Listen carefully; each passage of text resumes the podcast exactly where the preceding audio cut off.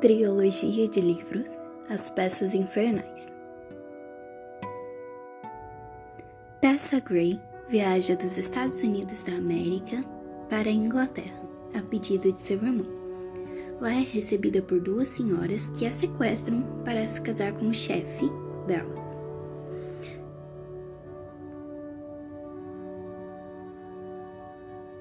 Tessa